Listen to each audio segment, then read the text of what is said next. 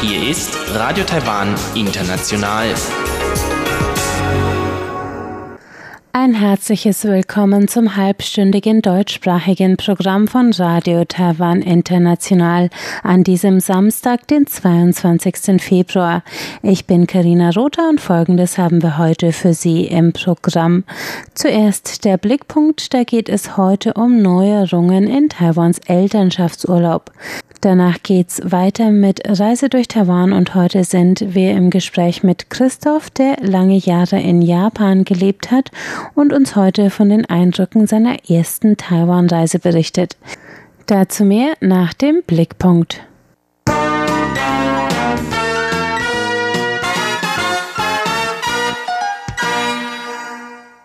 Die Geburtenzahlen in Taiwan sinken weiter. 2019 wurden noch circa 177.000 Kinder geboren, die zweitniedrigste Zahl der letzten zehn Jahre.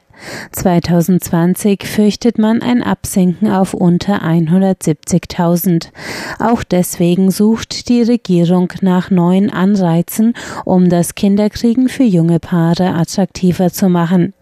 Und so hat das Arbeitsministerium Ende Januar angekündigt, dass Eltern künftig auch gleichzeitig Elterngeld nehmen können, wenn sie mindestens zwei Kinder unter drei Jahren zu betreuen haben. Das soll Familien mit mehreren Kleinkindern eine Erleichterung verschaffen, sagt der Vizevorsitzende des Büros für Arbeitsversicherung Chen Wen-sung. Wenn ein Erwachsener auf zwei oder mehr Kinder aufpassen muss, ist das eine große Belastung. Um den Bedarf an Kinderbetreuung aufzuteilen, können Papa und Mama nun gleichzeitig für unterschiedliche Kinder das Elterngeld in Anspruch nehmen. In Taiwan hat man pro Kind Anspruch auf sechs Monate bezahlten Elternurlaub, die beliebig zwischen beiden Elternteilen aufgeteilt werden können. In der Praxis hieße das, dass die Eltern beim ersten Kind die Elternzeit nicht gleich ganz ausschöpfen könnten und dann innerhalb drei Jahren das zweite Kind zur Welt bringen müssten. In diesem Fall können sie nach der Geburt des zweiten Kindes zeitgleich Elternurlaub für beide Eltern und für unterschiedliche Kinder beantragen. Beantragen können das Elterngeld Arbeitnehmer, die vorher mindestens ein Jahr lang in die Arbeitsversicherung eingezahlt haben. Die Höhe berechnet sich aus ihrem Einkommen. Dabei werden 60 Prozent des monatlichen Durchschnittseinkommens der letzten sechs Monate ausgezahlt. Und das Elterngeld findet in Taiwan immer mehr Zuspruch. Seit seiner Einführung im Jahr 2009 hat sich die Zahl der Antragsteller verdreifacht.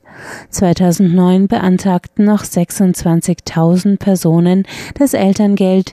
In den Jahren 2015 bis 2017 waren es je über 85.000.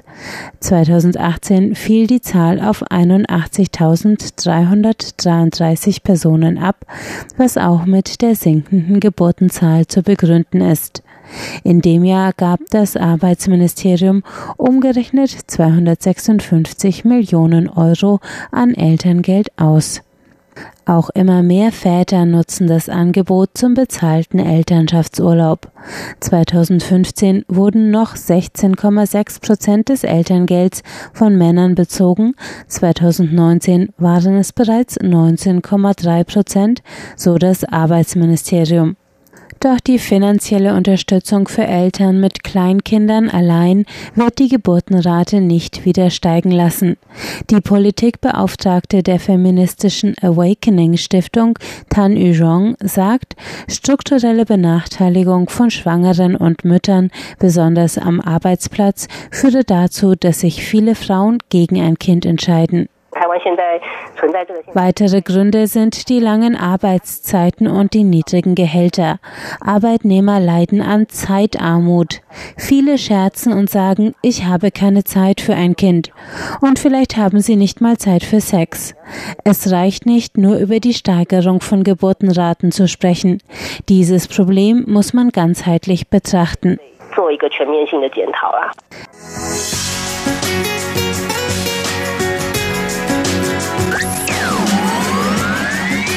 Radio Taiwan, international aus Taipeh.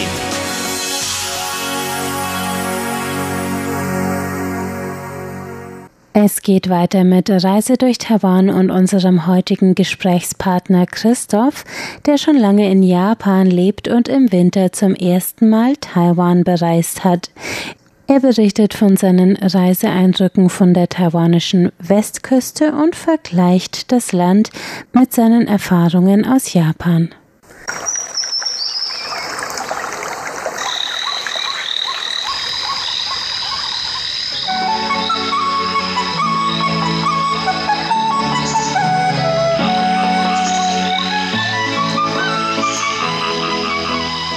Radio Taiwan International. Reise durch Taiwan. Herzlich willkommen zu Reise durch Taiwan. Am Mikrofon begrüßt Sie Karina Rother und bei mir im Studio ist heute Christoph. Herzlich willkommen, Christoph. Hallo, vielen Dank für die Einladung. Schön, dass du da bist. Christoph ist äh, ein alter Freund von mir und ehemaliger Kommilitone und beschäftigt sich seit fast zehn Jahren mit Ostasien, hat lange in, in China und Japan gelebt und ist jetzt zum ersten Mal nach Taiwan gekommen, unter anderem um mich zu besuchen. Und er ist in zehn oder zwölf Tagen 13, das ist fast genau zwei Wochen gewesen. Ja, ja, ist in fast zwei Wochen zusammen mit seinem Freund um die Insel gereist, von Taipei aus die Westküste runter und dann die Ostküste wieder hoch. Und wir werden uns heute seine Abenteuer anhören. ja, schön, dass du bei uns bist, Christoph. Ähm, als erstes mal, warum bist du nach Taiwan gekommen? Warum erst jetzt?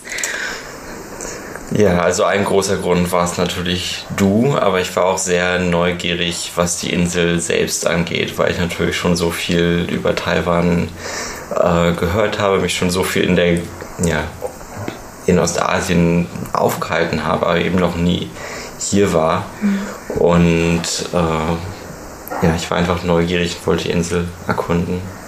Und welche Vorbereitungen hast du getroffen? Was hat dich besonders interessiert und mit welchen Erwartungen bist du in diese Reise gestartet? Hm. Ja, ganz einfach Reiseführer durchgelesen und die dort eben markiert, was für mich interessant war, was für uns interessant war. Ansonsten etwas nervös gewesen, ob mein Chinesisch zu eingerostet ist, vielleicht, ob ich damit noch irgendwas hier anfangen kann. Hatte leider nicht groß Zeit, das noch irgendwie jetzt aufzupolieren wieder, aber es hat dann trotzdem irgendwie geklappt. Ähm, Erwartungen, ja. Mir hatten halt Leute gesagt, es ist irgendwie wie so eine Mischung. Ähm, du hast gesagt, es ist wie eine Mischung aus Japan und Vietnam. Andere Leute hatten mir gesagt, es ist halt eine Mischung aus Festland, China und, und Japan. Und ich hatte vorher schon mal Bilder von irgendwelchen ähm, Bürogebäuden in Taiwan gesehen und die sahen sehr ähnlich aus, wie was ich, in, was ich aus Japan kenne. Also ich lebe seit ungefähr vier, fünf Jahren in Japan, muss man wahrscheinlich dazu sagen. Und ja, das waren so die Erwartungen, also dass, ich, dass es irgendwie vertraut sein wird vielleicht. Und haben sich die Erwartungen bestätigt für dich? Geht so. Also ich war einfach nicht so viel in Bürogebäuden hier, von da habe ich das alles nicht gesehen. Äh, die äh, Gaut hier, die Schnellzug, Schnellzüge haben mich an Japan erinnert.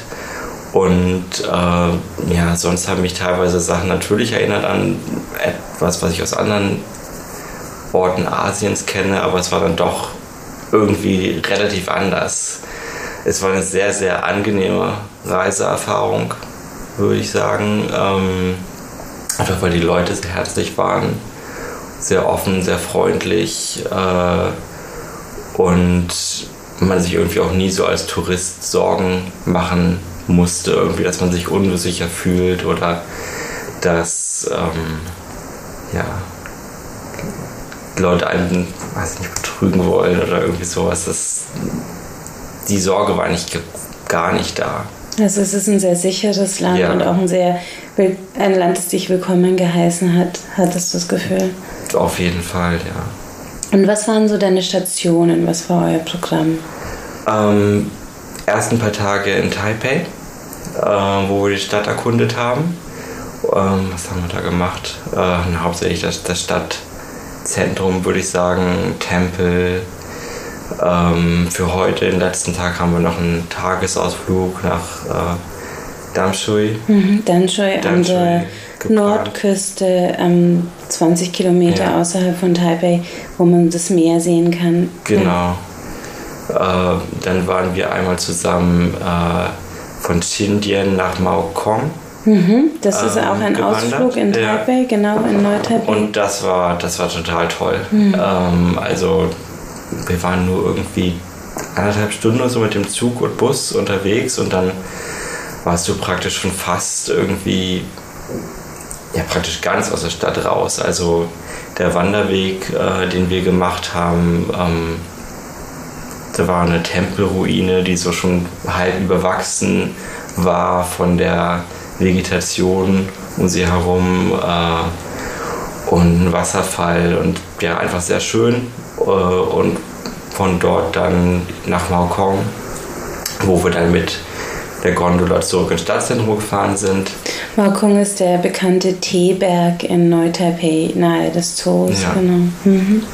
Äh, also das war sehr schön, sehr erlebnisreich. Ähm, und danach sind wir äh, mit dem Schnellzug ähm, nach Tainan äh, und haben dort einen Tag die, ja, das, das neue Stadtzentrum erkundet ähm, sehr viele Tempel gesehen, ähm, dann äh, ja, Kolonialarchitektur, also ein ehemaliges japanisches Kaufhaus haben wir besichtigt. Das war auch sehr interessant, also weil es eben auch, also für mich als jemand, der eben Japan relativ gut kennt und äh, Japan relativ lange gelebt hat, diese ähm, ja, Kriegszeit japanische das, die Architektur Japans aus der Kriegszeit zu sehen. Also da war so ein äh, Beton-Shinto-Schrein äh, auf, dem, auf dem Dach äh, des Kaufhauses.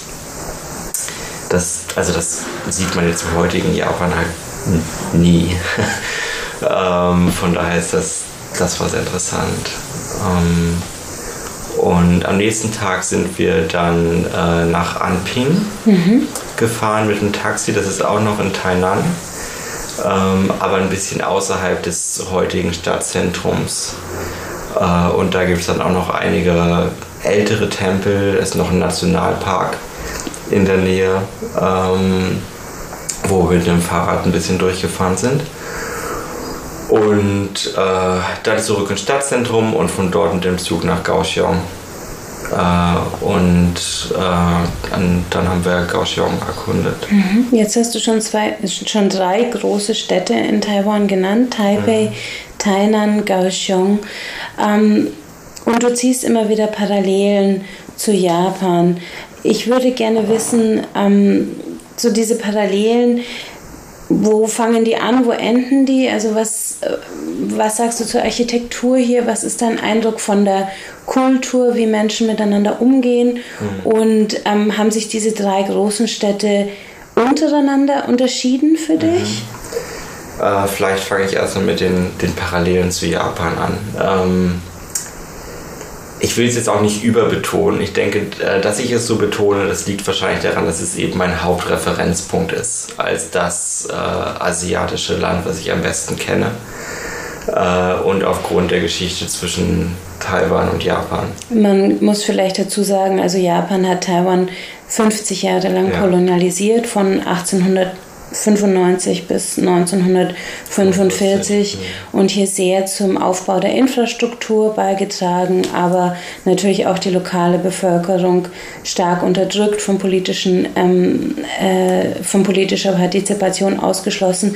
Also es ist in Taiwan ein geteiltes Verhältnis zu diesem japanischen Erbe, aber es sind auf jeden Fall viele Spuren zu finden. Das ist, ist auf jeden Fall richtig. Und jetzt, genau, wie hast du diese Spuren wahrgenommen? Ja, äh, also Architektur habe ich nicht so viele Parallelen gesehen. Ähm,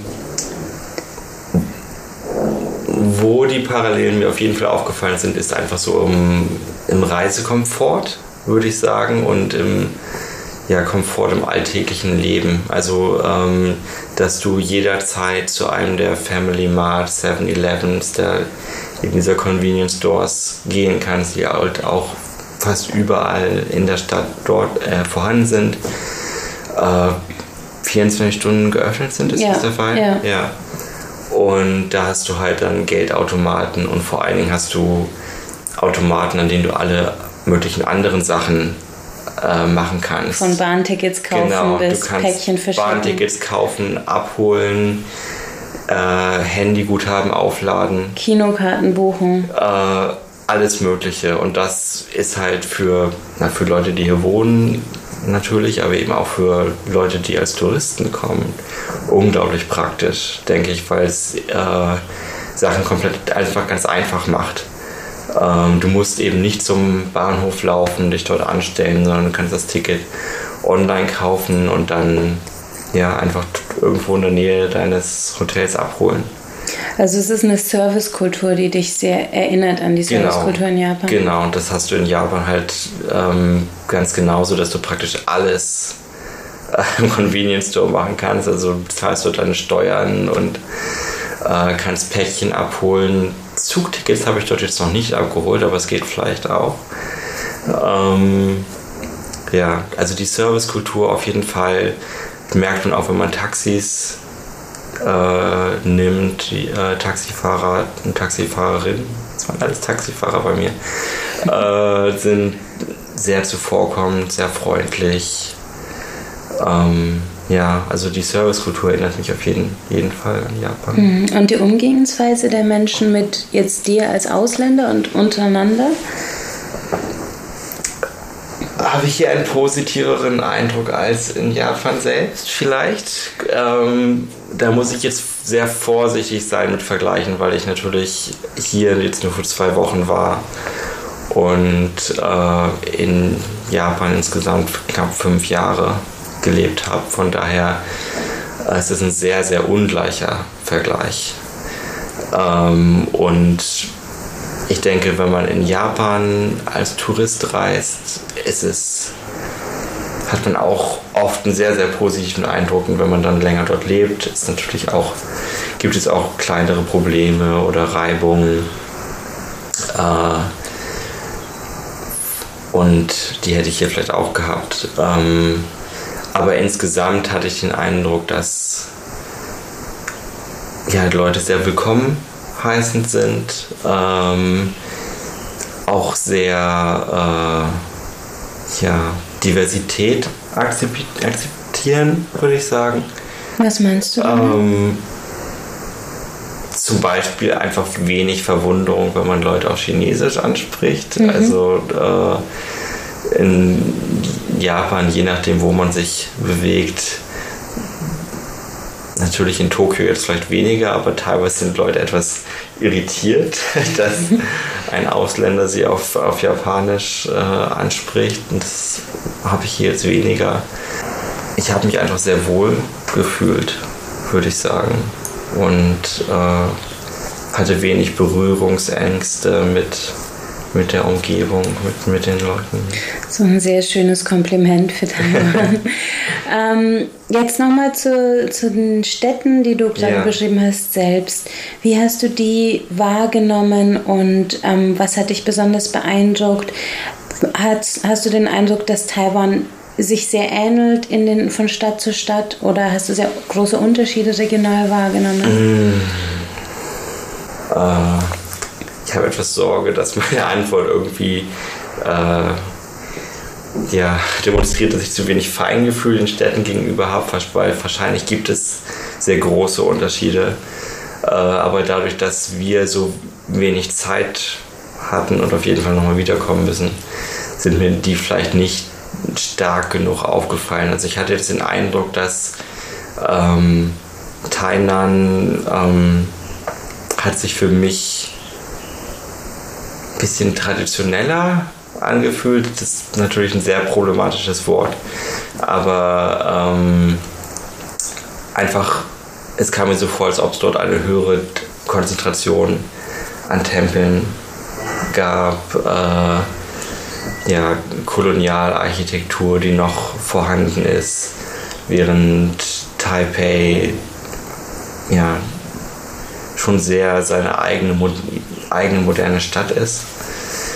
Ähm, Kaohsiung war ein bisschen mehr, äh, war eine größere Stadt. Thailand von den, diesen drei Städten hat sich am kleinsten angefühlt, würde ich sagen, und am überschaubarsten. Äh, vielleicht auch, weil sich die ganzen ähm, Orte und Sehenswürdigkeiten, die wir uns im Stadtzentrum am ersten Tag angeguckt haben, praktisch alle zu Fuß erreichbar waren. Also es war schon ein sehr langer äh, Fußweg, den wir bewältigen mussten, aber ähm, man konnte es eben zu Fuß alles erreichen, während man sich in Taipei natürlich mit U-Bahn und sowas äh, durch die Stadt bewegt. Und dadurch fühlt sich die Stadt viel, ja, inselartiger an.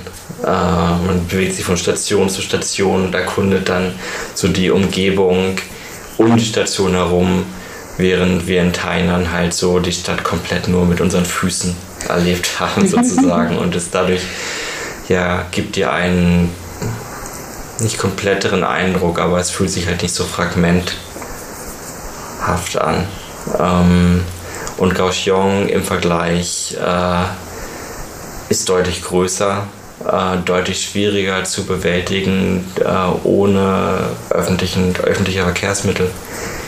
Ähm, und ja, einfach, einfach viel größer, mehr Hochhäuser, mehr Touristen, größere Straßen.